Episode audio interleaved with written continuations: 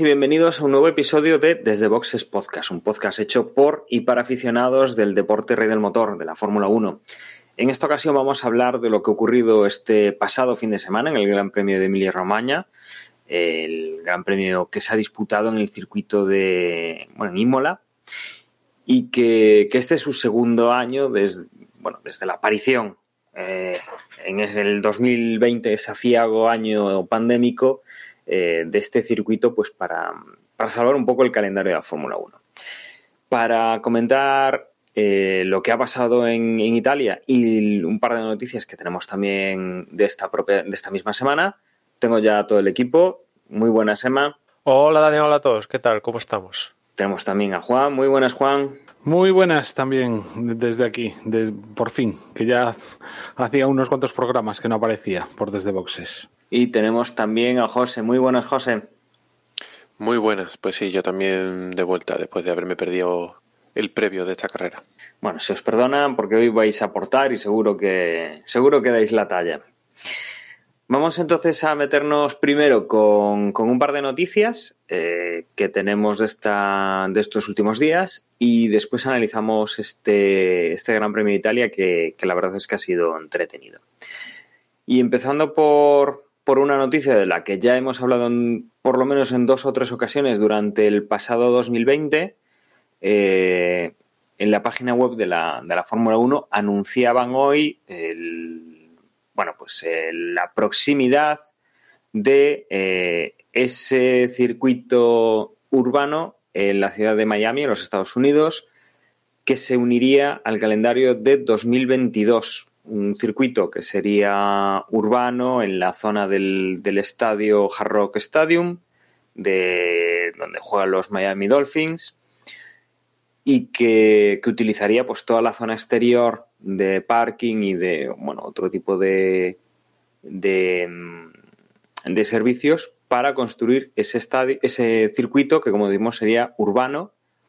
Además eso, ¿no? O sea, sería el estilo de aquel famoso circuito de Las Vegas que se corría también en, un parking y que, que, como comentan desde la Fórmula 1, el propio Stefano Dominicali, que se espera que sea un contrato de 10 años para y que se anuncie oficialmente este, eh, este año en el segundo, en segundo cuarto. O sea, antes de, finalizarlo, el, antes de, llegar al, verano, seguramente pues podamos tener alguna, alguna confirmación de que ya hayan cerrado este, este acuerdo. Emma, tenemos, eh, tenemos ya un poco el circuito, ¿no? Eh, es un circuito pues extraño, ¿no? Porque está ahí en el medio de los parkings y tiene el, el estadio, eh, lo bordean pues, pues dos veces y que, que sería un circuito largo, 5,41 kilómetros, 19 curvas y estamos hablando ya de tres zonas de DRS. Sí, el circuito con respecto a la última revisión que hablamos, pues es básicamente el mismo, le han cambiado lo que sería la primera curva, le han hecho un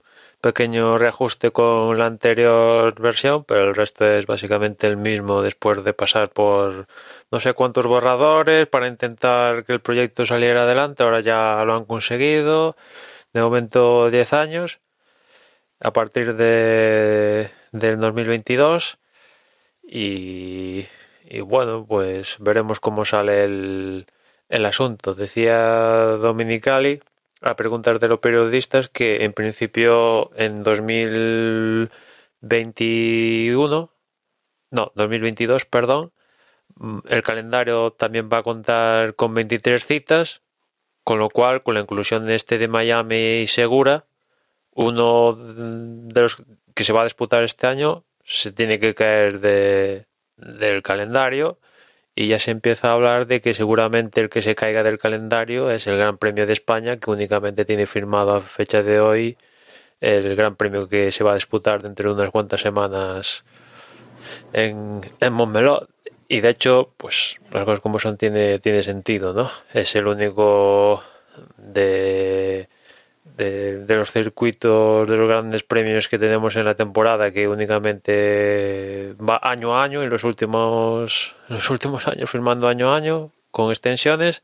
Y además eh, no han aclarado también en qué en qué fecha iría el Gran Premio de Miami, pero lo más normal es que fuera al lado acompañando al Gran Premio de Canadá, con lo cual pues ese Gran Premio de, de España pues es cierto que un pelín más tarde de lo que iría el Gran Premio de suele ir el Gran Premio de España, ¿no? Que es principios de mayo, la primera cita europea más o menos.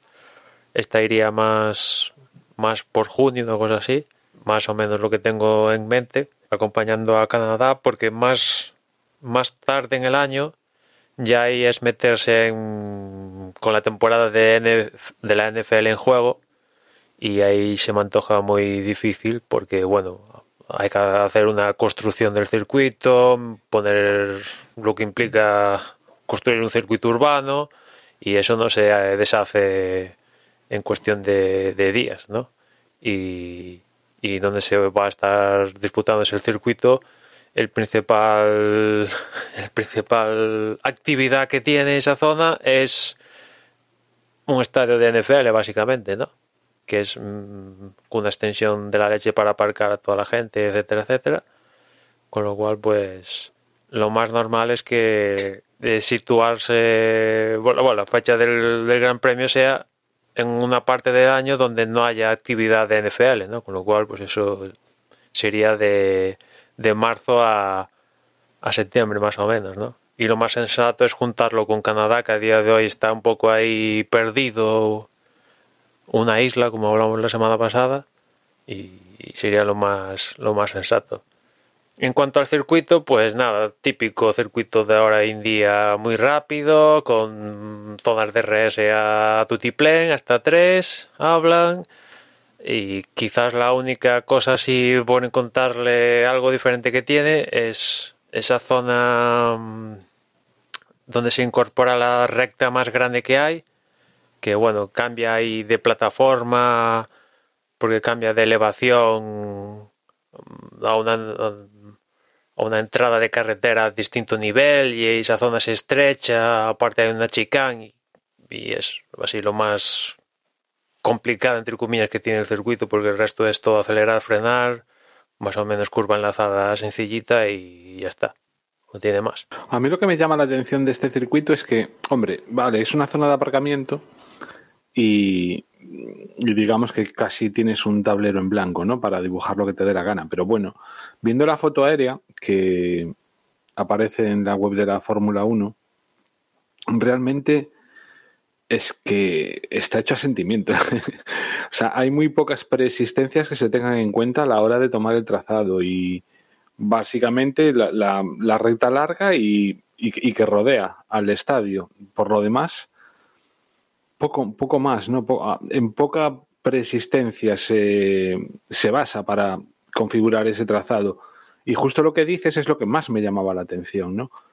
Que el inicio de esa curva, de esa larga recta, pase prácticamente debajo del típico escalestri, de, bueno, del típico enlace que hay en, en salidas entradas a una avenida, no me imagino exactamente cómo puede ser esa parte. Me gustaría ver un, algún render o algo así. La verdad es que no se lo han currado mucho. ¿Os acordáis?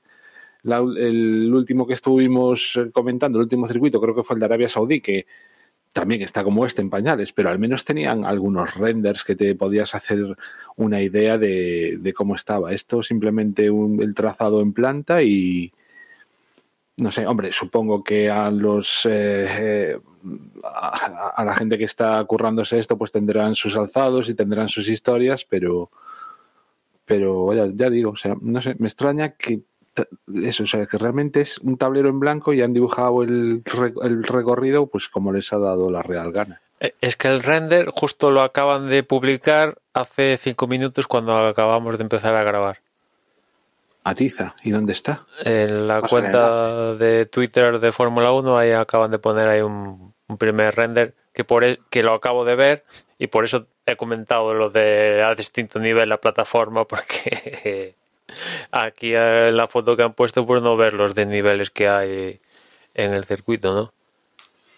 Pero José, tú que también estas cosas tú te, te das cuenta, ¿no? Que eh, yo es que no sé cómo pueden hacer eso.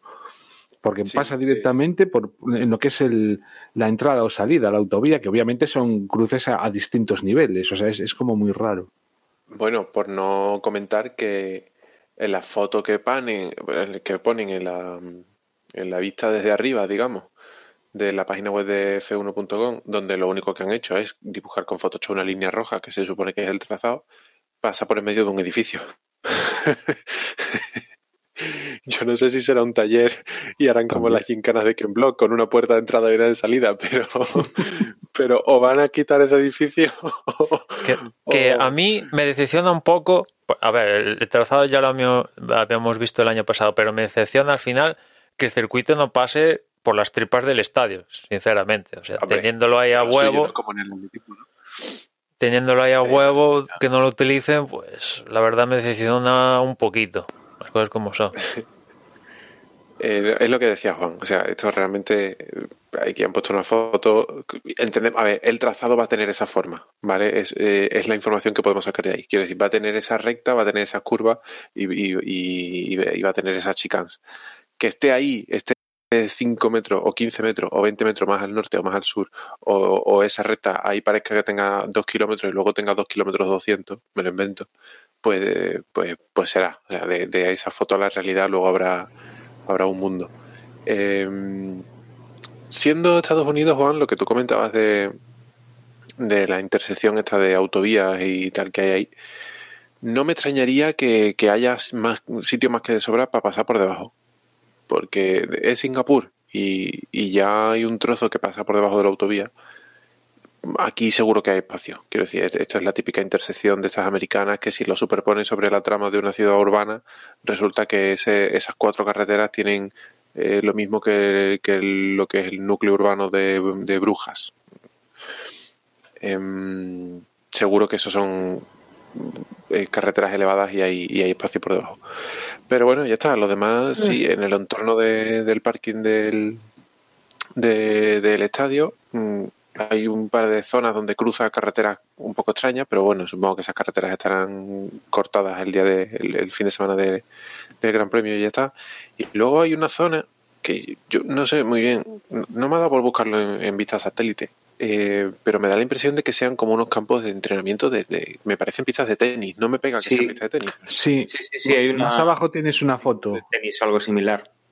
José, fí- fíjate que más abajo hay una foto de lo que es el estadio, sin, sin el circuito, y se ve, un, tiene además la, la de Dios de pistas de tenis ahí. Ah, sí, sí, es verdad, es verdad, no había visto esa foto. Vale, y entonces los coches van a pasar por ese vértice. Mm, Bueno, vale, pues supongo que cabrán, pero vamos. Lo voy a buscar en Google Maps para verlo bien, pero bueno, que viendo la foto, eh, prácticamente hay, hay una zona por donde va a haber coches en dos sentidos. Quiero decir, evidentemente no, Ah. habrá una medianera, pero es Ahí muy lo que estrecho, se ve- es muy estrecho. Es que hay un currele de readaptación de las zonas para que por ahí haya una pista de carreras del copón. Hmm. Porque Es que- eso está pensado para coches y para que circule la gente más que nada, ¿no? Y ahora de repente tiene que pasar, pues ya no solo los coches, sino que mete la infraestructura de un paddock de, de- de- para las 10 El paddock- escuderías. El paddock es lo de menos, ¿eh? Si te fijas, mira, toda la zona, en la foto esta que, que hay en la web de la Fórmula 1, se ve el- en la parte trasera los parking eh, que son de césped con, con varios lotes de parking ocupados y al fondo se ven varios libres. Eh, incluso en la parte delantera, junto, al, junto a las pistas de tenis, también hay un montón de, de zonas de parking y se ven eh, casetillas prefabricadas y están. Esto debe de haber sido durante la Super Bowl o algún partido de, de algo parecido. Y No, se ve que hay mucho prefabricado. Sí, sí, pero decir, en los renders que vimos el año pasado, se veían unas gradas que de prefabricado tenían muy poco. Bueno, Me refiero a eso. O sea, de quita y pon, pues bueno, pueden hacer quita y pon, pero eh, aquí se Bueno, supone que van a Las, dejar... las gradas también son de quita y pon muchas veces. ¿eh? También, también, pero a- las del render... mm, eran A mí casi lo que, no sé, pensando en el entorno, es que justo, eh, vamos a ver, en, a cualquier edificio hay una forma, entre comillas, más solemne de entrar o, o una entrada principal. mm, todos distinguimos perfectamente lo que es la entrada principal de un edificio de lo que es la- una, una entrada trasera o una salida trasera. Tenemos esa imagen en la cabeza. Bueno, pues a un estadio de este tipo ocurre lo mismo. Tiene una especie de entrada principal con su, con su eh, sucesión de espacios que te van aproximando a, precisamente al, acto de- de entrar en el edificio, ¿no? Entonces tienes como un hall, pues como una serie de, lugares en los que te vas acercando y en esta foto pues se ve claramente, ¿no? Toda esa transición de espacios. Y justo meten el circuito por el medio, con lo cual rompen toda, todo el diseño que hay ahí. Lo que pasa es que, bueno, será Como un asfaltado que después volverán a reasfaltar, o no sé cómo harán todos los años. Eso No sé. estará ya asfaltado. Eso, eso tiene pinta de ser. Esa zona roja de entrada que se ve tiene pinta de ser asfalto en rojo, simplemente. Y, Ya, pero, pero obviamente seguro no, que también hecho, hay un- unos ya. materiales diferentes, incluso por la accesibilidad. que Sí, los bueno, pavimentos- pero- Yo qué sé, que Los, hay que quitar Lo- un- lo he la hostia de árboles, o sea que... ¿Qué ocurrió ahí, eh? Nah, Juan, lo, he bu- lo acabo de buscar en Google Maps y, y es todo asfalto. O sea, no. todas- ta- No. también esa zona, toda la zona que hay, to- Todo. todo, el hall ese o Es- el... sí, El atrio es- que hay es antes de entrar Es un- asfalto pintado en rojo y van a pasar por encima del asfalto pintado en rojo los coches. Y, y lo demás, donde en esa foto que se ve. Y los árboles son en realidad maceteros, ¿no? Con... No, los árboles sí que delimitan la zona de paso. Pero en esa foto que se ve ahí con todas las casitillas prefabricadas, con toda, todos esos stands montados y tal, es todo un enorme parking asfaltado. mm, solarium. No, no, esto no, no, no va no van a tener problemas. De hecho, es que ya hay una carretera de tres carriles que rodea el estadio. Pues nada, oye, mira, eh, Estilo una, una modalidad nueva de, de circuito, ¿no? La única duda que me queda es que hay, eh, a ver si consigo superponer las dos imágenes. Eh, la parte que se salta como a la parcela de al lado, cruzando una calle. en A la izquierda, lado- ¿quieres decir? Sí, exacto. Esa curva a la izquierda. Ajá. eh, ah, bueno, sí, es otro parking. Ya está. Sí, sí, no pasa nada. Ahí sí van a tener que echar un poco de mezcla, supongo, pero. pero nada, es otro parking. Nada, bueno, muy bien. Oye, eh, una cosa que me gusta, que no, que no esperaba yo de un, de que, de que tuviese un gran premio en Estados Unidos, es que está dentro de la trama urbana de la ciudad. Quiero decir, no es, no es un circuito que le llamen el Gran Premio de Miami y está a 15 kilómetros de Miami. No, no, está, vamos, hay, hay casitas a, a, a 50 metros de, de por donde van a pasar los coches. Eh, Y que, y que no va a interrumpir realmente la vida de la ciudad, en el sentido de que no, no, la zona en la que se apoya, pues las carreteras que quedan cortadas casi casi yo entiendo que son carreteras precisamente de acceso a todos sí, estos son servicio, con lo cual sí, son, todas totalmente de servicio. estadio. La vida de la ciudad no se va a interrumpir porque haya aquí una... Exacto. Bueno, ahora ya ni siquiera es una semana, ¿no? Son tres días ahí de, de Fórmula 1. Lo que sí se va a cortar es eh, el acceso a la, a la autovía esa sobrelevada. Ya, pero es que si te, si te das cuenta, como también es que es una zona tan, tan clara de, de servidumbres del estadio, ¿quién va a utilizar esa salida y esa entrada si, si Bueno, no van cortan al- la salida o la entrada y ya está. Tampoco hay que cortar la autopista. ni nada. Ah, y el, el edificio por el que tenían que atravesar ya no existe. Eh, Ajá. Ahora es otro parking y una pista de karts. Eso sí, a ver dónde aparcan lo- el público que vaya. No, no sé si habrá más Pues- zonas por aquí como para... Pero vamos, es que Bueno, se han cargado todo la el... verdad que no, la verdad que no, se han cargado todo el parking. Sí. No, habilitarán los huecos. Esto es lo típico al final en los, en los, circuitos de Fórmula 1. Los parkings interiores se terminan usando porque hay pasos soterrados para acceder, para cruzar para la pista y aparcar en el interior y cosas así. Eh, no creo que haya muchos problemas. Son americanos. Al final esto es poner, poner más barreras y echar más alquitrán y, y tira. Si con eso y pasta lo arreglan todo. Mm. Bueno, y continuando, eh, otra noticia que mm, yo creo que ya la habíamos adelantado en algún momento, ya también se había, también se había hablado, eh, y que viene un poco a colación de todo este tema de límites presupuestarios, de las crisis y de todo lo que tiene que ver con el dinero en la Fórmula 1, el equipo McLaren ha vendido la, la factoría en, en Woking, eh, su sede en Woking, y a la vez pues la, se la ha alquilado el nuevo propietario. ¿no? Ha, ha conseguido una entrada de 170 millones de libras por esa, por esa venta y que bueno pues prevén que, el, que, lo que consiguen deshaciéndose de la sede pues se lo van a ahorrar ahora con, con el tema del alquiler y desde luego mm, da un poco la medida de los problemas que ya tuvo en, su, en el pasado McLaren para conseguir patrocinadores, lo delicadita de la situación a nivel económica eh, para, mm, para poder seguir financiando la Fórmula 1 y bueno, que han tenido que hacer este esta salida de capital mobiliario para, para poder pues eh, volver a, a tener cash en, en el banco para seguir eh, trabajando.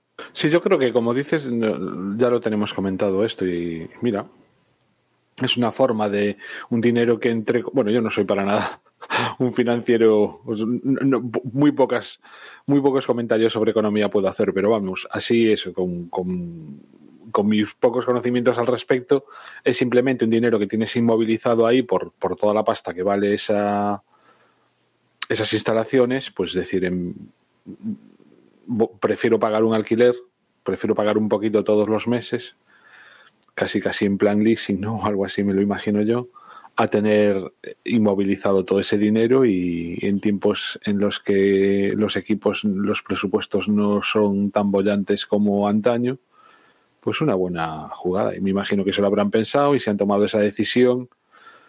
Es mucho más imagino que es mucho más fácil o es mucho más sencillo acertar en este tipo de decisiones que en decisiones deportivas o en decisiones de diseño de coche y tal. Así que, pues nada, yo me alegro por McLaren si les va a ir mejor, clarísimamente. Hombre, esto tiene dos posibles visiones. Que eventualmente, si a McLaren le va bien, eventualmente va a tener que buscar una nueva sede en algún otro sitio o recomprar lo que ahora mismo acaba de venderle a esta compañía o seguir pagando alquileres o, bueno, ad. Sí, puede seguir pagando alquileres. Pero bueno, como también tiene Scarlett tiene la fábrica donde hace los coches de, de, de calle. De momento lo que ha vendido es la, la que conoce todo el mundo, ¿no? Que tiene el laguito este y, y tal, ¿no? La otra donde hace los coches que construye. Y, y, todo, y todos los Fórmula 1 esos que sí, cada vez que sale el reportaje te ponen los dientes largos, ¿no? De quien pudiera entrar a trabajar todos los días pasándose no sé, por ese... Lo que no sé es que crucis de Fórmula 1. Si, si el túnel del viento que están haciendo nuevo y que es super mega guay se incluye dentro de las instalaciones o no, porque sería curioso de que acabo de vender mi mi tal y la alquilo y sí, la voy a hacer uso y beneficiarme de ello y me estoy gastando una millonada en, en, un túnel de viento que no es tuyo. Que sí, que lo vas a aprovechar tú durante 20 años y tal, pero en fin, que queda ahí, me queda ahí la duda, ¿no? Si el túnel del viento que está haciendo McLaren nuevo pues incluye dentro de, de estos 170 que les va a soltar esta compañía o, o, es otra cosa separada. Yo es que creo que esta noticia ya la he escuchado más veces, no sé, estoy teniendo un déjà vu, pero... No, porque estaban, ya... estaban haciendo, estaban negociando esta operación. O sea, sí, estaban pero... buscando este, este, este trato. Esta, sí, sí, sí, sí. Exacto, y, vamos, eso, a eso me refería. ¿Y la de Miami no, no te ha parecido un déjà vu también? bueno, ahora es oficial, creo que es la primera vez que, que, es oficial, ¿no? Hasta ahora siempre habían sido rumores. Bueno, pues lo, lo de McLaren igual. Sí, también es verdad. Bueno, pues no sé, no tengo mucho más que comentar. Si, si a ellos les salen las cuentas, pues, pues vale, estupendo. Bueno, y con esto cerramos el, bloque de noticias y nos metemos ya en el Gran Premio de Emilia Romana en Imola. Y Emma, no sé si tenemos algo en, en libres y si no nos vamos ya a la clasificación. No, básicamente comentar que fue un gran premio un poco caótico, ¿no? Ya por empezar en los primeros libres no había ni señal casi de televisión, ni telemetría, ni había señales de radio, que eso provocó algún que otro incidente en pista. Mm, no sé, parecía mm, novatos en cuanto a la infraestructura ahí en, que montó la Fórmula 1 en, en Imola, al menos en los primeros entrenamientos libres, porque falló casi todo lo que podría fallar. Ya después, ya para los segundos entrenamientos, ya pudieron recuperar un, el ritmo habitual, pero es que en los primeros entrenamientos aquello, vamos, metía miedo, no les funcionaba ni los gráficos ni, ni leches. ¿no? Y ahora que dependemos de, de, de ver esto por televisión, si falla eso, pues adiós muy buenas, ¿no? Y, y, no sé si eso animó a lo que pasó en pista, pero durante todo el fin de semana yo creo que no se libró ningún piloto de cometer algún, algún error durante ya sea viernes, sábado o domingo, más grave, menos grave, que provocara un incidente en el resultado final del Gran Premio o no, eso ya es otra cosa, pero yo creo que todos cometieron algún error a lo largo de, del fin de semana que tampoco suele ser habitual. Estamos hablando de que sí, hay pilotos más propensos a cometer errores nada más salir de boxes, tipo Mazepin, pero después hay otros super cracks, yo que sé, Hamilton, Verstappen, Alonso, que es raro verles cometer errores de bulto y, en este a lo largo de los tres días, en algún momento del fin de semana, lo cometieron. El caso es que llegado a la clasificación, pues ya empezó la clasificación Sunoda reventando el coche directamente a las primeras de cambio. Ni tiempo dio a marcar un tiempo, vale la redundancia, y, y como digo, reventó el coche, bandera roja. No, no, bandera roja, sí, bandera roja, ¿no? Se tuvo que parar la, la, la sesión porque destrozó el, el coche en, en una de las variantes de, de Imola. Y nada, él fruto del accidente le tuvieron que cambiar chorrocientas mil piezas, incluso sancionó por estrenar dos elementos de los cuales se compone la unidad de potencia, ya iba a salir último, pero encima de eso. Y, y, nada, no afectó en el transcurrir de la Q1 a la hora de marcar tiempo, no fue ahí en el límite fastidiando a algunos, sino al ser al comienzo de la sesión, pues nada, únicamente limpiar las piezas y, y, el único fastidiado es el propio Sunoda, ¿no?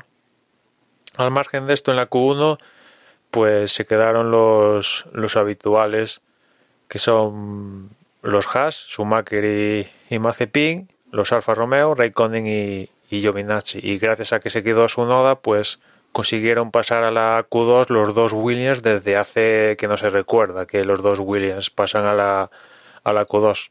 Russell es más habitual, pero aquí Latifi se ve que uno, ayudado por lo que pasó a su noda, y otro que tuvo un momento de inspiración, pues consiguió meterse en la Q2. Ya no pudo pasar a la Q3, pero al menos pasó a la, a la Q2.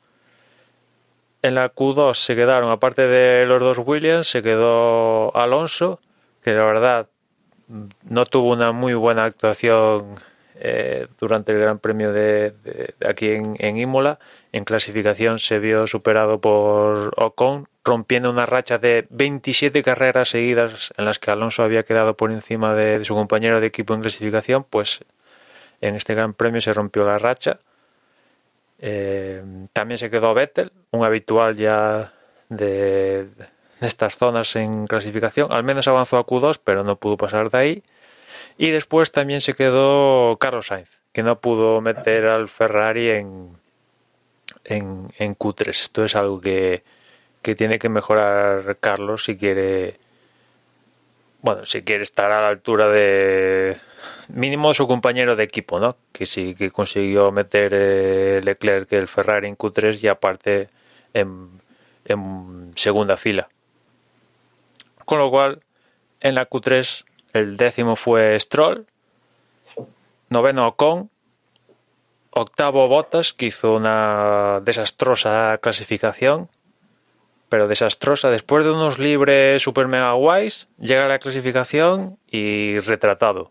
Octavo, malísimo, se vio superado por siete pilotos que, que, bueno, es cierto que la clasificación estuvo muy igualada, ese es otro punto a comentar. En la Q3, los ocho primeros apenas menos de medio segundo entre, entre ellos. Había, había que remontarse hasta 2012 para no ver una clasificación tan igualada entre los ocho primeros. Es que ni, ni el año pasado en el Gran Premio de, de Sakir, con la configuración corta, hubo tan poca diferencia entre los primeros. Séptimo fue Norris, debido a que llegó a marcar muy buen tiempo pero como se salió por unos centímetros superando los, los límites de pista, pues se le fue anulado esa, ese, la vuelta donde marcó ese tiempo y, y de ahí que saliera séptimo. Sexto fue Ricardo, quinto Gasly, cuarto Leclerc y en la lucha por la pole eh, más al límite, Verstappen tercero, Sergio Pérez segundo, que ahí quizás fue la, la, sorpresa, ¿no? Quedando en una clasificación normal sin problemas de alguno de los pilotos, pues superando a, a Verstappen y la pole para Hamilton. La, no sé qué número de pole Hamilton, pero ya está muy cerca de, de, de, las 100. Quizás un poco inesperada, al menos por mi parte, yo aquí pensaba que, que sobre todo Verstappen iba a mandar directamente todo el fin de semana y al final pues me alegro también por otra parte que las cosas estuvieran tan igualadas como, como estuvieron al, al final.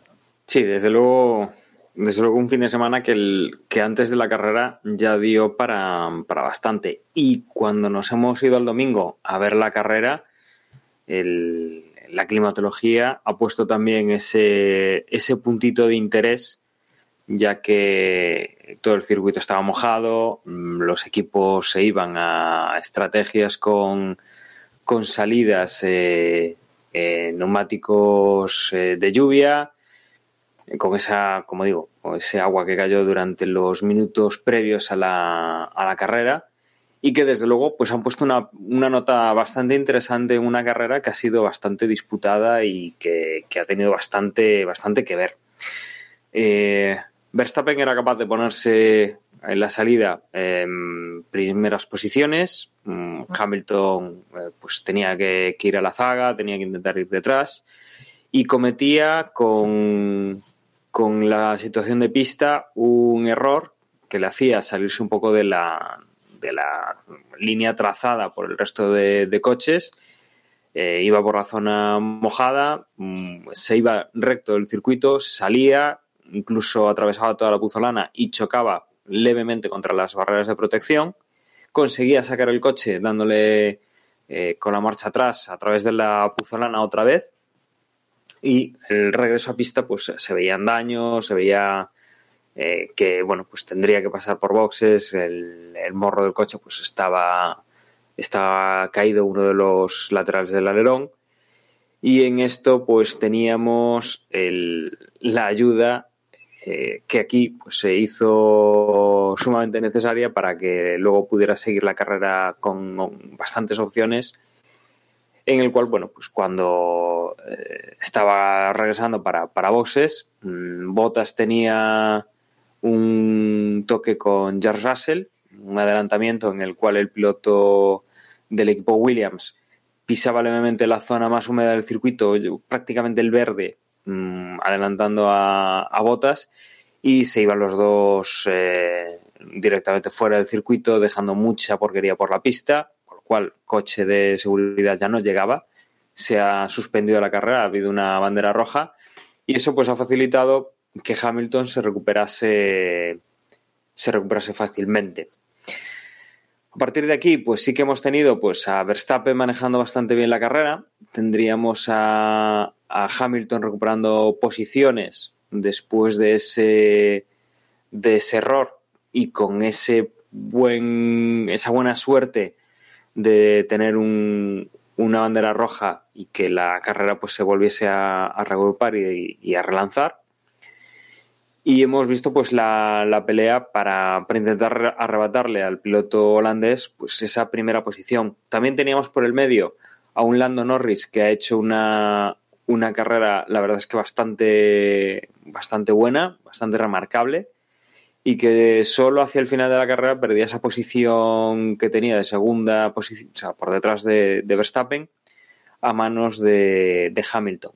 Pero bueno, no tenía mucho problema, ya que al final conseguía mantener ese, esa tercera posición, ese podium, eh, al llegar al, al, final. Hamilton no era capaz de, llegar del todo a, Max Verstappen, eh, quedaba pues incluso pues para una parada de, de Max y se atrevía pues a ir a por la vuelta rápida y de hecho ha sido aquí la vuelta rápida lo que ha decidido quién está primero en el mundial y quién no porque eh, Verstappen quedaba segundo Hamilton Verstappen quedaba segundo en la primera carrera que hemos tenido esta temporada Hamilton primero ahora se invierte los papeles por lo cual los puntos son los mismos salvo que Hamilton se ha llevado en esta carrera en estas últimas vueltas la vuelta rápida que le daba un puntito, un puntito mayores. Por detrás de estos tres pilotos, de Verstappen, de Hamilton y de Norris, pues eh, llegaba Leclerc, Carlos Sainz, que también estuvo pues, eh, la primera parte de la carrera un poco más desaparecido, con más problemas, y que luego sí que conseguía, sí que conseguía subir eh, hasta la quinta posición. Daniel Ricciardo, que decía que bueno, todavía no se adapta al, al, McLaren y elogiaba mucho lo que había hecho su compañero de equipo, obviamente. Luego por detrás teníamos a, Stroll y a Gasly entrando en séptima octava posición. Noveno era Kimi Raikkonen, décimo Ocon y Fernando Alonso, que no ha tenido una buena carrera, pues entraba en un décimo posición. Luego Sergio Pérez eh, también ha desaprovechado un poco pues, el, haber estado arriba de todo en, en, la clasificación, una mala carrera del, del, piloto mexicano con problemas. Y después de, de Pérez, bueno, ya llevaba Tsunoda, Giovanazzi y aparte de ahí, bueno, pues Vettel con, con, bueno, se abandonaba en las últimas vueltas, un máquina Mazepin con, con vueltas dobladas y Bottas, Russell y Latifi eh, que habían tenido que, que abandonar. Una cosa importante, eh, Emma, mmm, si me equivoco, después de la carrera, eh, Kimi Raikkonen ha sido sancionado, con lo que los la décima y la undécima posición de los dos Renault pasa a ser novena y décima, con lo cual Fernando Alonso puntúa. Sí, sí, así es. Además también hay una sanción a, a Stroll, con lo cual Stroll que quedó por encima de había quedado por encima de Gasly, creo, pues con los cinco segundos adicionales que le pusieron por adelantar a Gasly ganando una ventaja duradera, pues le pusieron el tiempo suficiente para devolver la posición a, Gasly. También hubo ese cambio. Que por cierto, la sanción de, de Raikkonen tiene su, su, su ciencia, ¿eh? Y, a punto estuvo también de costarle lo mismo lo que, que le pasó a, a, Raikkonen. Pudo haberle pasado a Norris o a Leclerc cuando hubo el reinicio tras la bandera roja. No sé si os acordáis de que ahí Verstappen fue cuando cometió uno de los errores en, en carrera que se le fue el coche y a punto estuvo ahí de perderlo y se alcarajó su carrera, pues... Y de hecho hay quien le recrimina a, a Leclerc que, que no, no lo adelantase.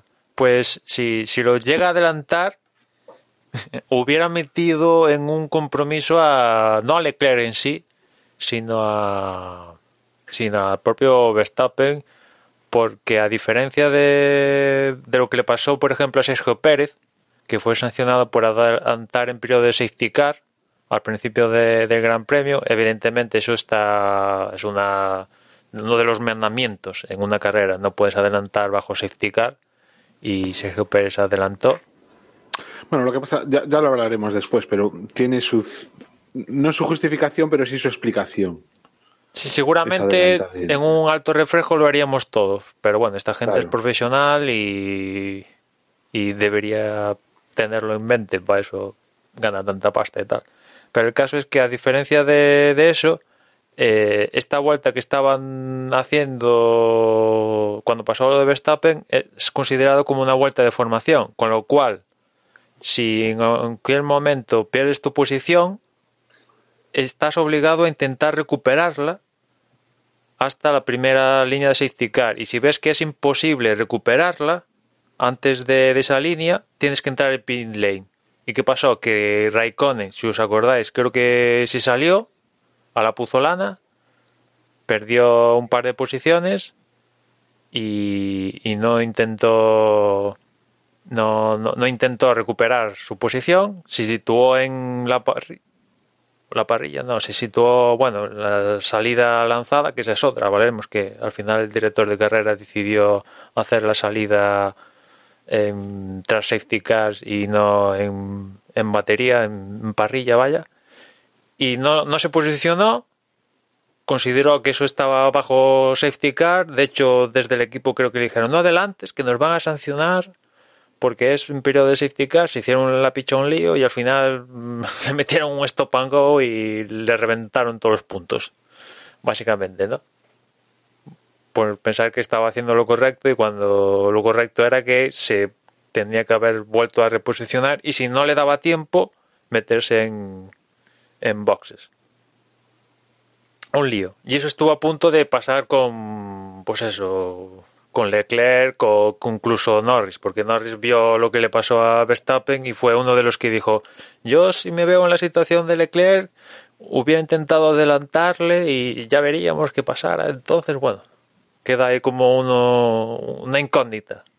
Yo tenía mi, mi, mis dudas de cómo se consideraba eso, la verdad, porque la retransmisión, al menos la retransmisión aquí en España, eh, comentaron lo, los narradores que Leclerc podía haber adelantado a Verstappen y, ganar con eso la posición. Pero claro, yo me quedé con la mosca detrás de la oreja de, vale, la justificación la entiendo, pero ¿esto se considera vuelta de formación o se considera vuelta tras safety car?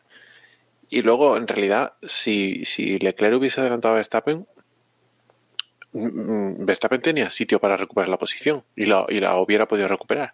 Mm. Entonces, no sé, creo que igual no, no, no hubiera pasado gran cosa no, al final. No tuvo tanta importancia como, como pensamos No, que, que pudo haber tenido. Pero no lo sé, ya si, si Emma dice que eso es vuelta de formación, yo ya no, no tengo ninguna duda. Pero cuando lo comenta la tele, nunca me quedo tranquilo. Yo de todas formas, o sea, siendo realistas, Leclerc poco tendría que hacer con defendiéndose de eh, mm, lo diré de Max Verstappen. O sea, podría haberlo adelantado en ese momento, pero estaba claro que en breve iba a tener que perder la posición y quizás pues no quiso arriesgarse a, meter la pata, ¿no? Sobre todo en, en ese momento, con lo cual Norris que diga misa, yo creo que ahí le, yo creo que si yo fuese Leclerc hubiese hecho exactamente lo que hizo Leclerc. Aparte creo que desde el Porque equipo no, también no, le no, no eran, dijeron- no eran rivales, no era, o sea, la carrera de Leclerc no era contra Verstappen. Sí, aparte desde el equipo creo que también le dijeron que no lo adelantara, pero bueno, es décimas de segundo que tienes que eh, pasa eso y, y ya está. Hicieron así y también como dice dice Juan, pues al final lo hubiera adelantado Verstappen sin, sin problemas además. Otra cosa es que si detrás de Verstappen hubiera ido Norris, que aparte llevaba los neumáticos blandos, que además él después tuvo la oportunidad de adelantar a Verstappen, ¿no? Porque en la res- en la sí, en la resalida esta Norris adelanta a Leclerc y se sitúa muy cerca de Verstappen y hubo un momento donde podía al menos meterle el coche, pero entre que el equipo le dijo, oye, cuida los neumáticos, que te has puesto los blandos, el resto lleva los medios y nos tiene que llegar hasta el final. Y al final aflojó un poquito, que si no llega a aflojar, igual le hubiera costado el podium fantástico que al final acabó consiguiendo. De todas formas, bueno, yo sobre la carrera, lo primero que quería decir es que qué gozada de circuito. En el sentido de, concho, que mm, no hay escapatorias, que el borde de la pista, eh, prácticamente todo el circuito es hierba. Si no es hierba, grava. Y que los hay muy poquitos sitios. Y simplemente estoy ahora mismo mm, viendo la repetición de la carrera, como sabéis, y ya solamente ver este circuito eh, es un circuito que te, retrotrae ¿no? a, carreras antiguas y ya solo desde ese punto de vista, una gozada. Y después que todos esperábamos que fuese a ser una carrera en, la que pasasen pocas cosas, se venía diciendo clarísimamente que iba casi a ser más emocionante la clasificación el sábado que la carrera el domingo, que el pescado se iba a vender en esa clasificación por las dificultades que tiene de adelantar y todo esto. Y luego, bueno, pues nos encontramos con una carrera que si bien al menos desde mi punto de vista hasta la vuelta 30 en que sucede el incidente entre Bottas y Russell, que después comentaremos, pues sí, que era un poco una carrera un poco más aburridilla con, con el aliciente de, de la lluvia, eso sí, en el que vimos cosas extrañas como, como a los Ferrari ir muy bien, en ese tramo de carrera. Yo recuerdo a Sainz saliéndose varias veces de la pista y sin embargo sin perder mm, posiciones. Eh, pero bueno, o sea, una carrera entretenida, pero vaya, que cabía dentro de lo previsible. Pero es que a partir de del incidente este, pues ya todo cambió y, empezamos a ver adelantamientos a Tochimoche y de varios pilotos, ¿no? Sobre todo Hamilton remontando y, y bueno, pues encontrarnos con la carrera divertida que fue. Y además una carrera en la que me imagino que vamos a perder bastante, bueno, perder, vamos a pasar bastante tiempo comentando muchos detalles, sobre todo de muchos incidentes y de lo que es y de lo que no fue. Sí, aparte se inició con un duelo entre Verstappen y Hamilton, del cual yo creo que ahí Hamilton aprendió que Verstappen no es Vettel y, y le va a costar doblegarlo, ¿no? Porque en otra situación Vettel seguramente hubiera trompeado de darse la misma situación que, que Hamilton y sin embargo aquí Hamilton se comió la más fea, ¿no? Se tuvo que ir por las bananas rompiendo el alerón y es cierto que bueno, después no se descompuso y más o menos le siguió el ritmo a, a Verstappen y de hecho cuando sucedió el error de Hamilton, que es otra, hacía como 300 años que Hamilton no cometía un error en carrera y, lo cometió. Eh, salió de aquella manera como pudo de la puzolana, desde luego no está acostumbrado a salir de las puzolanas, metiendo marcha atrás, que esas otras, y, hizo bien, si eso es peligroso, lo de la marcha atrás hasta la pista y demás historias. Y lo que es peor, chocando contra las barreras y llevándose. Claro, por eso, por eso digo que alerón. O sea... no tiene mucha experiencia ahí, cómo va la marcha atrás en el Mercedes, ahí no lo tiene tan controlado. Pero bueno, salió de eso, tuvo la fortuna, porque las cosas como son, es que perdió vuelta y debido al incidente entre Bottas y Russell, fruto de la bandera roja, le ayudó a ponerse en la vuelta del líder y gracias a eso pudo al final acabar segundo, que vale, acabó segundo adelantando a los Ferrari, a Norris y a Toukiske para acabar y no solo eso, Emma, sino que debido al hecho de desdoblarse, tuvo la oportunidad de calentar las gomas eh, en unas condiciones que no se encontró el resto. Con lo cual, cuando llegó de nuevo, pues el coche, o sea, en la resalida tenía, digamos, el coche en unas condiciones mejores que el resto, con lo cual también pues ahí eso le ayudó. Sí, también, también, también. O sea, estuvo... La tuvo una flor en el culo toda la carrera, vaya. Sí, sí, estuvo, tuvo ahí su fortuna, su fortuna Hamilton, ¿no? Que también, bueno, tuvo que adelantar lo suyo, ¿no? Viendo lo, lo que pasó entre Russell y Bottas, metías la rueda donde no debía y, y te ibas a freír espárragos. Bueno, el también es cierto que cuando tuvo que hacer los adelantamientos, la pista poco a poco iba mejorando su situación, ¿no? Cada vez, bueno, al final acabaron todos con neumáticos de seco y la pista se iba secando, había más carril y más zonas y cuando tuvo que adelantar a todo esta, todos estos, eh, primeras espadas básicamente, ¿no? Los mejores del fin de semana, pues tenía la pista en mejores, en mejores circunstancias, también es verdad. Otra cosa sería si fuera a principio de, de carrera, ¿no? Pero en fin, al final todos cometieron errores. Antes decíamos lo de Verstappen en la resalida, Hamilton cometió este error, Norris cometió el error en clasificación de salirse unos centímetros y que le anularan el, el tiempo. Leclerc, al final acabó cuarto y bastante bien, cometió un error en que no al final no le costó nada, pero en la vuelta de formación original de la carrera se salió y pudo recuperar y volverse a resituar, pero también cometió ese micro error. En este caso no le costó gran cosa, pero lo cometió. Sainz, como decía Juan, se salió dos veces y apenas lo pagó excesivamente, ¿no? Al final se puso en una posición más que eso, pues tampoco podría aspirar en, en la carrera, ¿no?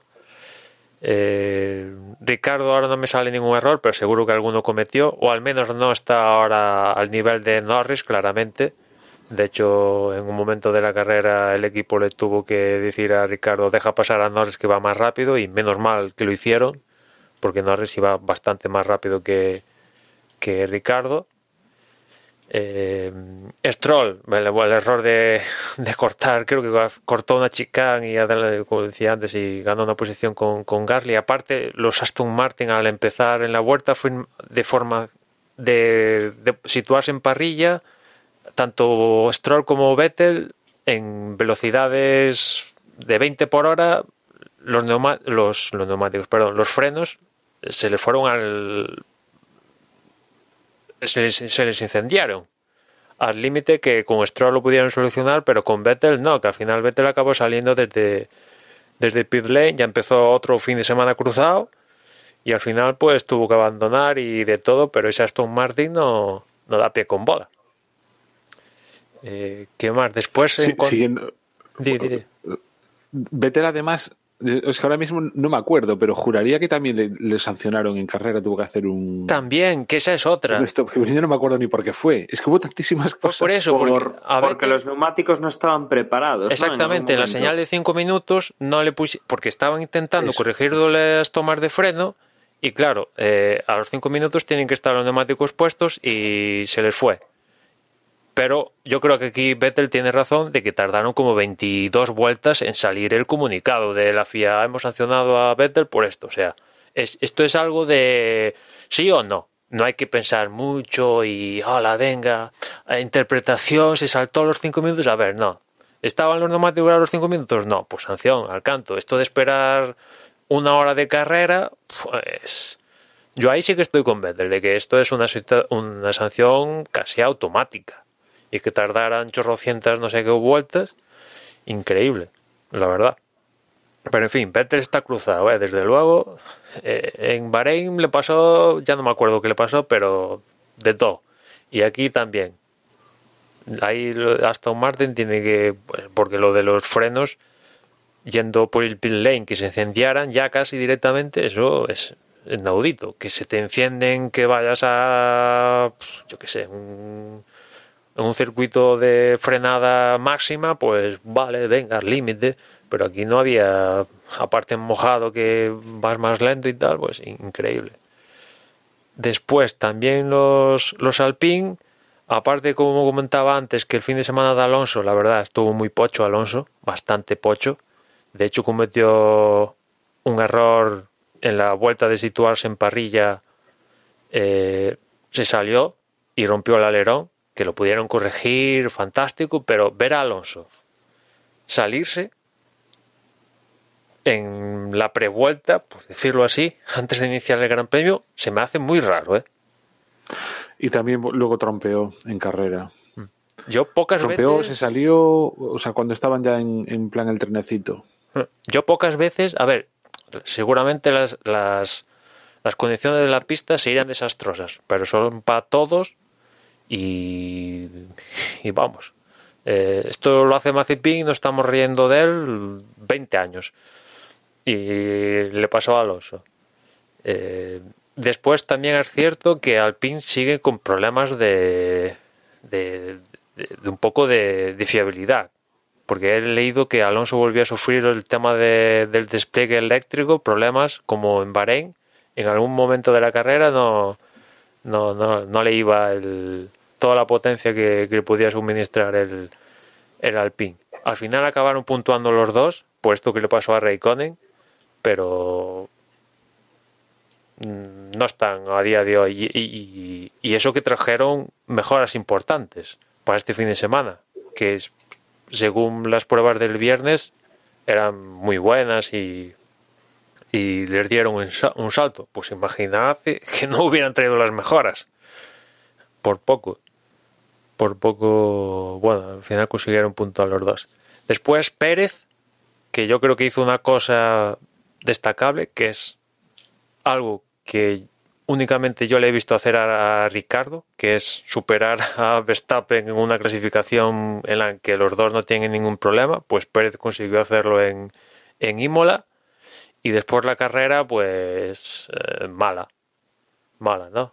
El tema de la sanción por el adelantar en safety car más o menos la recuperó por cómo se dio la carrera, se iba dando, pero después en el reinicio, fue en el reinicio, ¿no? De, del, de, de la bandera roja, pues se cometió un error y adiós, adiós el fin de semana, que estaba yendo muy guay, pues se le fue, se le fue.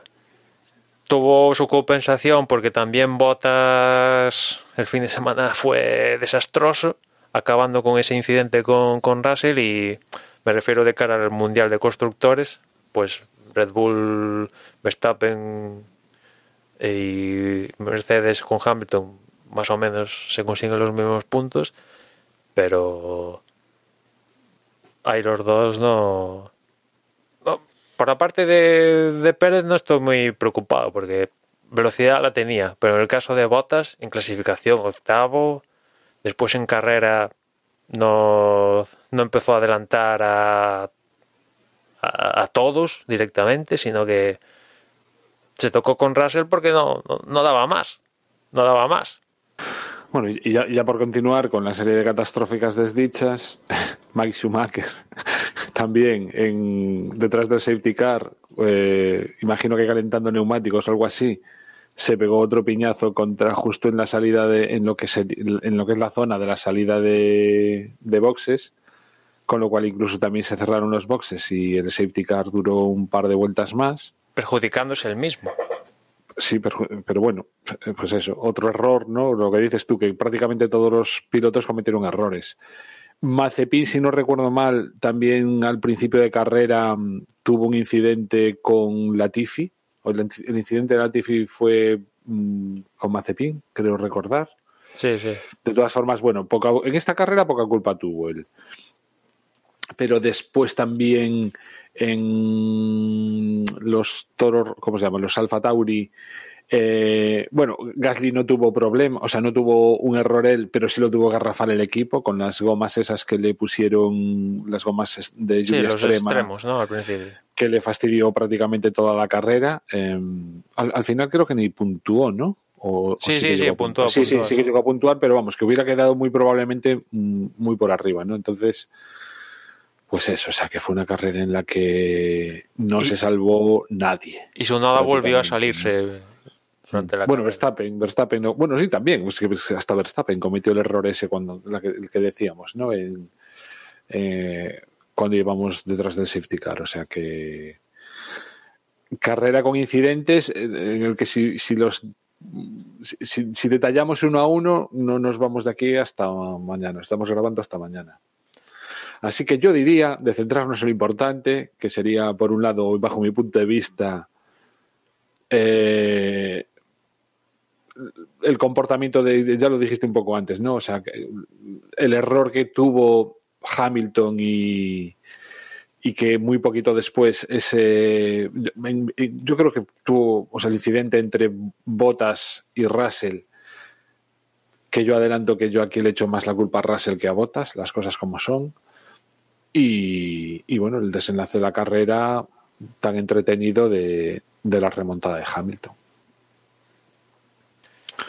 No sé, ¿cómo, ¿cómo, visteis lo de Hamilton? O sea, yo lo comenté en el grupo de Telegram que a mí me parece inaudito que se pueda ir marcha atrás por la pista y que entiendo que pueda ser legal, o sea, o que no esté en el reglamento, desde ese punto de vista no digo ni pío, pero que como mínimo, o sea, ni, ni el típico note, ¿no sabéis? De, de, que hay un incidente, se dan cuenta, aparece el, el, o el notice en que luego a veces investiga y a veces no se investiga, pero o sea, es que ni eso, o sea, como si no hubiera pasado absolutamente nada. A mí me, me parece muy raro. En una época en la que la seguridad tiene que primar por encima de todo, por muy safety car que estuviéramos, en el que estuviéramos, estaba la pista todavía mojada.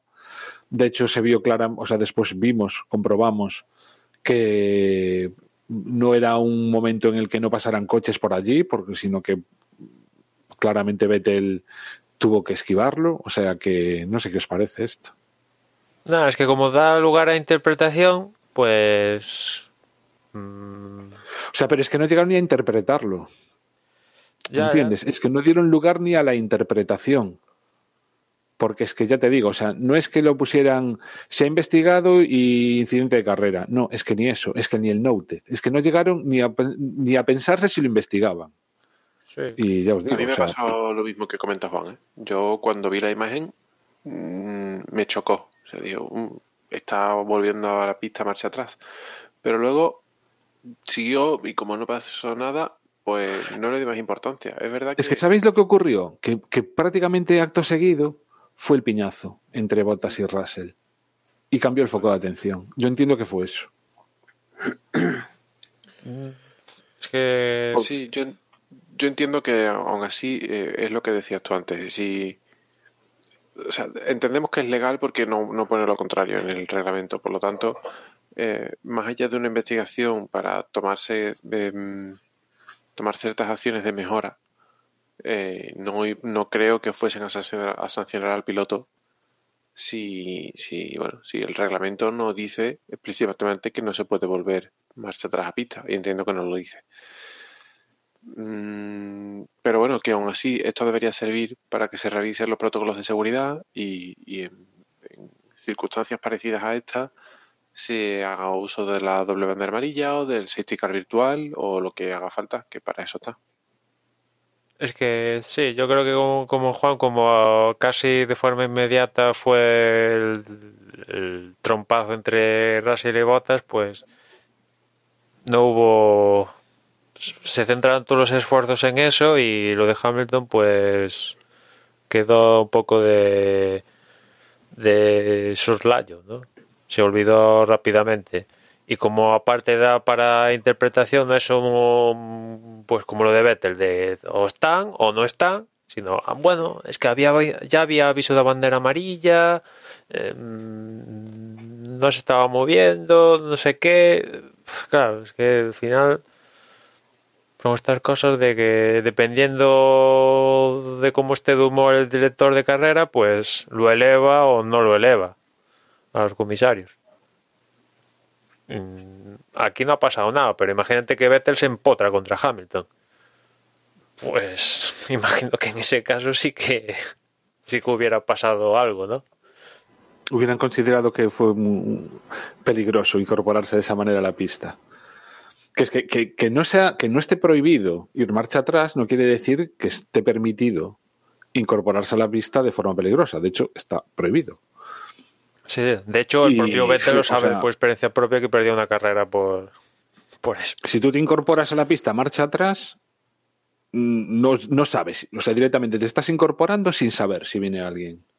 O sea, pues es que es así. Es que no, con esos retrovisores no pueden saber si viene alguien y sobre todo a la velocidad que vienen por mucha eh, bandera amarilla. ¿eh? O sea, ¿cuántas veces tú estás conduciendo y de repente miras a la izquierda, miras a la derecha, no ves a nadie y justo cuando te viene uno lanzado? Tal, bueno, pues estos van súper lanzados, aunque vayan con bandera no. amarilla. Si lo pudimos ver o sea, al inicio de carrera, en el incidente de la Tifi, que se sale en agua mineral y después se incorpora, y yo creo que no ve directamente que viene Mazepin y se va hacia la derecha y es cuando ahí por ahí venía Mazepin y, adiós muy buenas, ¿no? Y no, no, lo ve, no lo ve, seguramente se da ahí una cascada de factores que se acaba de reincorporar y piensa que está el solo entre los retrovisores de un Fórmula 1 que están casi por que tienen que estar por reglamento más que por ofrecerle un campo visual idóneo al, al piloto, pero bueno, al final en este caso pues el incidente de, Hamilton no hubo ni, ni eso, ni investigación ni, ni gaitas al respecto. No ha pasado nada en esta ocasión, pero algún día pasará. Pasará. De hecho ya ha pasado, ¿no? O sea, no le pasó hace años a Ricardo que dando marcha atrás se llevó a Kvyat y le destrozó el coche y creo que sancionaron a Ricardo, ¿no? Si no voy mal. No en las mismas circunstancias que se podrían dar ahora, pero bueno, fue dando marcha atrás para reincorporarse al, al circuito. En este caso era Azerbaiyán, que es todo asfalto y tal, pero bueno, en fin. Ahí queda la cosa. Y con respecto al incidente entre Bottas y, y Russell, pues sí, yo también me inclino que es más cosa de, de, de, de Russell, pero en fin, también creo que es un incidente de, de, de carrera. Y más allá de eso, me, me pregunto, eh, por un lado, ¿qué pasa entre dos pilotos que se disputan un puesto en Mercedes de cara a 2022? Que esto puede afectar al desarrollo de Mercedes, porque ahora tenemos unos controles de, de gasto y ese chasis de botas pues ha quedado muy tocado, con lo cual eh, Mercedes va a tener que gastar, dedicarle una partidita que en principio no tenía igual programada para montarse todo un chasis igual y ese dinero va a estar dedicado en montar el monoplaza a botas en vez de dedicarle esos recursos a mejorar el, el monoplaza. A estos equipos como Ferrari, sobre todo Mercedes y, Red Bull que se están jugando el título, cualquier cosa, destrozo importante de coches, hay que entenderlo que a partir de ahora puede llegar a formar parte de, de la ocasión importante, ¿no? Porque los, los destrozos, los daños, vaya, forman parte del límite presupuestario. Dinero que dediques a poner un coche nuevo en pista, fruto de un destrozo, forma parte del límite presupuestario y ese dinero ya no lo vas a poder dedicar, sobre todo estos equipos, a mejorar el, el monoplaza, ¿no?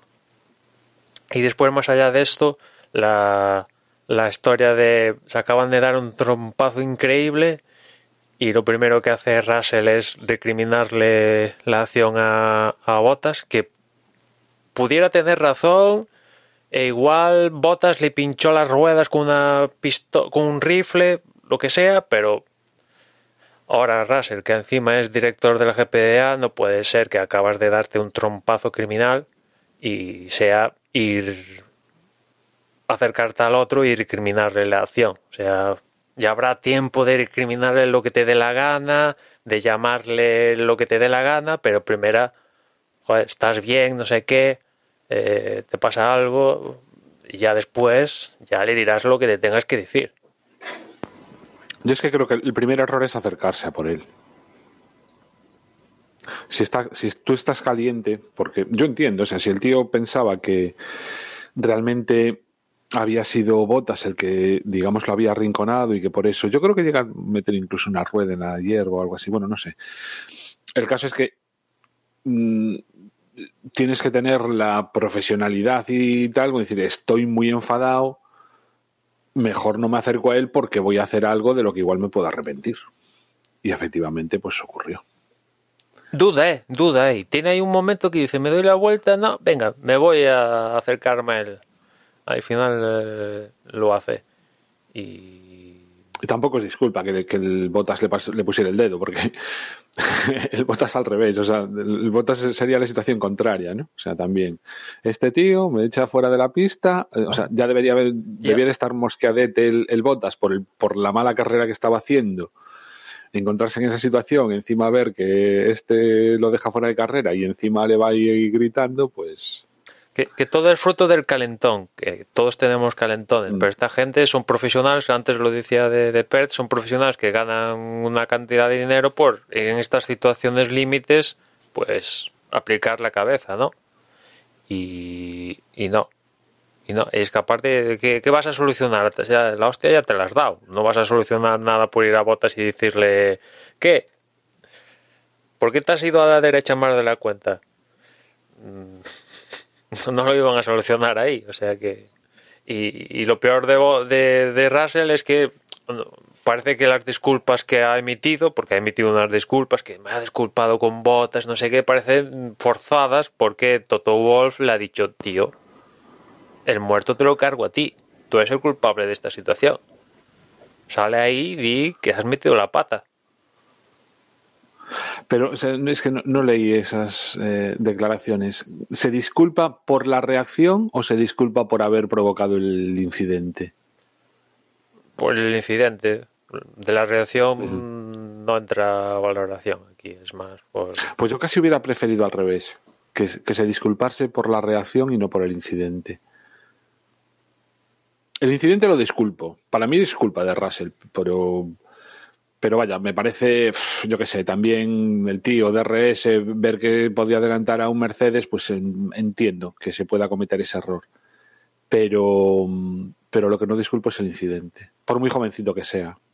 Es lo que decías tú antes, son profesionales y además saben que cualquier cosa que hagan van a tener 50 cámaras. Eh, no nos van a poner la repetición de la marcha atrás del Hamilton, pero de un tío dándole una, un golpecito en el casco a otro, eso, vamos, se queda como meme, si me apuras. Y tienen que, saber que, no, que hay cosas que, no deben hacer. Bueno, no sé si queréis añadir alguna cosa más, si no repasamos un poco clasificaciones para ver cómo, queda el Mundial después de esta carrera. Vamos con, pilotos entonces. Bueno, no, yo simplemente, vamos a ver, o sea, mm, antes te escuchaba, Emma, que decías que vuelven a comentar problemas en el, en el Alpine de Alonso. La verdad, menos mal que es la segunda carrera y, y bueno, la clasificación, por ejemplo, en, la, en Bahrein de Alonso fue muy buena y todo esto, pero a mí se me está metiendo el miedo en el cuerpo. No sé qué queréis que os diga. Lo, comenté también en el grupo de Telegram durante la carrera. Mm, yo no estoy acostumbrado a ver a Fernando así y, y me duele. Y eso, qué miedito me da que igual es muy pronto, o sea, realmente es muy pronto. El, Alpine es un coche, esta, esta, temporada lo dijeron por arriba y por abajo, por detrás y por delante, que esta era de transición, que tienen puestos los ojos en el 2022. Pero es que a mí lo que me preocupa es que no sea capaz de ganarle a Ocon, cuando además creo que Ocon no es tan buen piloto como pensábamos al principio, ¿no? A mí me defraudó bastante la actuación que tuvo con el año pasado con peleando con Ricciardo. Me parece que Ricciardo, vamos, se lo pasó por encima. Y yo creía, estaba, o sea, tenía la plena confianza en que iba a ser mm, anecdótica las ocasiones en que Ocon quedase por delante de Fernando. Y por eso digo que me da miedo la situación. No sé qué opináis vosotros. Bueno, es que como en Bahrein pasa una cosa y en Mimo la otra, digo, en cuanto a clasificación, en carrera después, o con. Se dieron como se dieron las circunstancias en carrera, ¿no? Pues vamos a ver al menos una otra carrera en Portugal para desempatar el asunto, ¿no? Si ver si es tendencia que con le empieza a mojar la oreja a Alonso o o lo que yo preveía antes era que Alonso pues le ganara iba a decir 23 a 0 en clasificación, pero evidentemente esto ya no se va a dar, pero algo del estilo, más o menos, como nos ha acostumbrado en, cuando estaba en Ferrari, en McLaren, en los peores años de McLaren, en los mejores, en Renault. Bueno, en Renault cuando estaba Trulli, también Trulli en clasificación mm, le ganaba bastante, ¿no? Pero al menos en los últimos años pues era un machaque pues eso aquí ha rompido la racha de 27 carreras consecutivas ganándole al compañero de equipo en clasificación. Como tú, se hace raro, ¿no? A mí es que me, me preocupa más la carrera que la clasificación, si te digo la verdad. Sí, además en carrera, yo también lo Es que- pensé, dijo, eh, pista mojada, el Alpine igual son cuatro latas, pero en pista mojada, igual aquí Alonso debería, no sé, marcarse un tanto, adelantar a tal, y no. No, no, no asomó la cabeza Y- en ningún momento. Y, y eso que al final, o sea, como también otros, o sea, como otros, o- otra mm, eh, cosa que nos queda ahí para, en plan esperanza, es que al final de la carrera, Checo Pérez no pudo con, ni con Alonso, ni, o sea, bueno, claro, al no poder con Alonso, pues tampoco pudo con, con Ocon. Y que un Red Bull no fuese capaz de adelantar a un Alpine pues oye, está, es significativo. Es decir, que, que bueno, que aún nos queda ese, ese decir, bueno, aún lavaron un poco la cara, ¿no? Al, al mantener esa posición, al ser capaces de mantener esa posición, porque yo la daba por perdida realmente. Entonces, pues mira, Checo no manco y, y el Red Bull claramente es muchísimo mejor que el Alpine. Así que bueno, esperemos pues eso, que haya sido un a, fin de cuentas, o sea, Fernando lleva muy pocos kilómetros en esta en este reencuentro con la Fórmula 1 porque te hubo pocos y esta es la segunda carrera. Imola tampoco es un circuito muy prototípico, encima con lluvia y tal y tumba, es decir, que tenemos cosillas que nos pueden hacer, o sea, yo qué sé, si a partir de ahora Fernando vuelve a hacer a tener las actuaciones que más o menos nos tenga acostum- a, los, a las que más o menos nos tiene acostumbrados, aunque no sean tan prodigiosas como antaño, pues bueno, probablemente nos eh, olvidaremos de este inicio de campeonato, pero vaya, Bueno, quizás, que, quizás estemos dejando... que a mí miedito me da. Quizás es, no, mm, o sea, al final como no pasó nada grave, pero no sé, igual suena excusa, pero el incidente que tuvo en Suiza, el tema de, de la mandíbula, pues que al final no pudo estar en todas las sesiones y tal, pues igual, yo qué sé, no sé. Y bueno, a fin de cuentas que también es una cosa que yo digo por, por- tener esperanzas, no, que realmente los segundos de a bordo pues ninguno se está luciendo, porque lo de Vettel peor aún que lo de Fernando si me apuráis, Ricciardo yo tampoco me esperaba que estuviese, que hubiese esa diferencia, ¿no? Que igual sí que Norris estuviese por encima en estas primeras carreras, pero no con las diferencias y sobre todo con la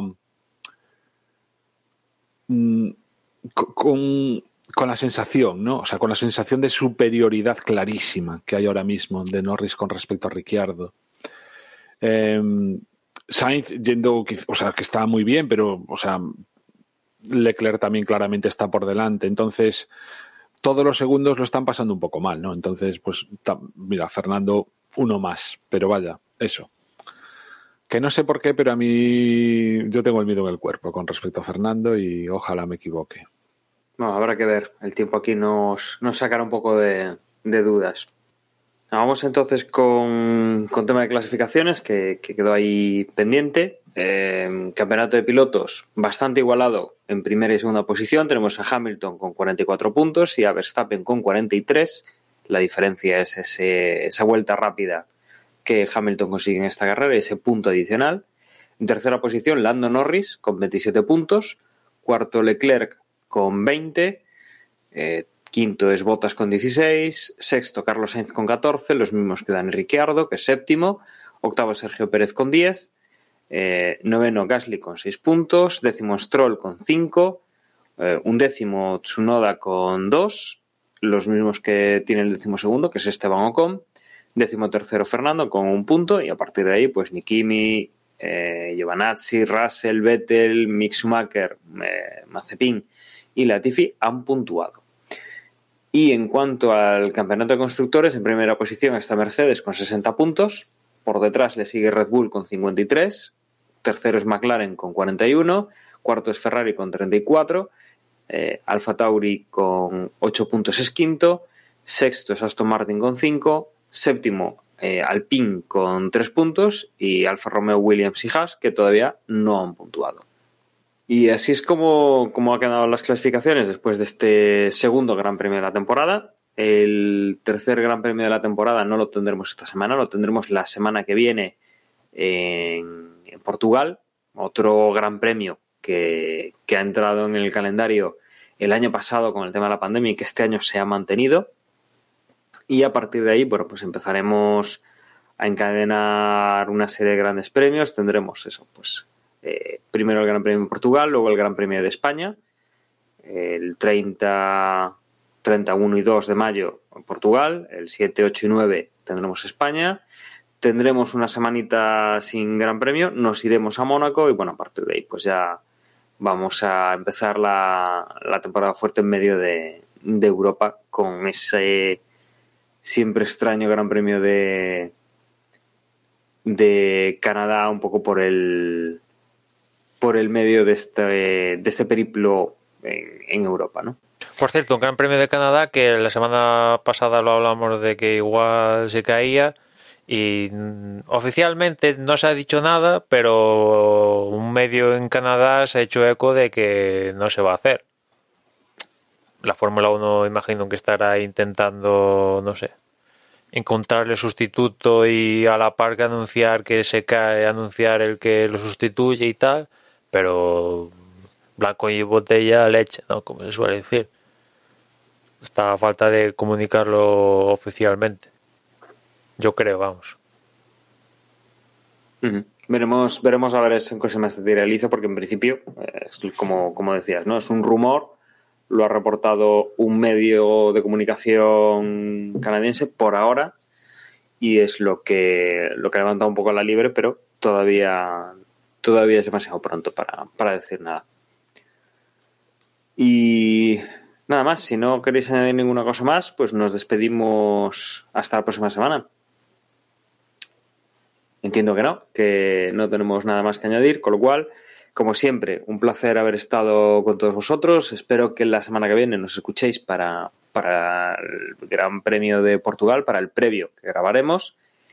Y, y nada, eh, recordaros también que nuestra página web es desdevox.es, donde van a estar las formas de contacto, las redes sociales, aparte de los, de los podcasts, y que ahora de todas formas os van a recordar mis compañeros.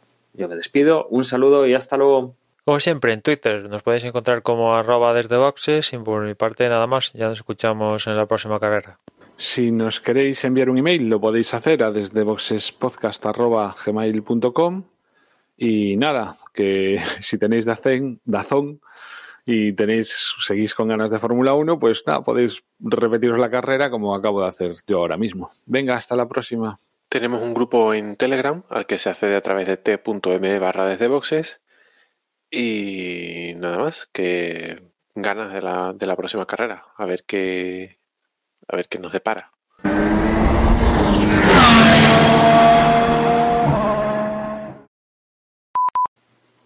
Carga el coche, José, carga el coche. Ya, ya está cargando, ya está. Pero al final compraste un Model 3. Me he comprado un Model 3, sí.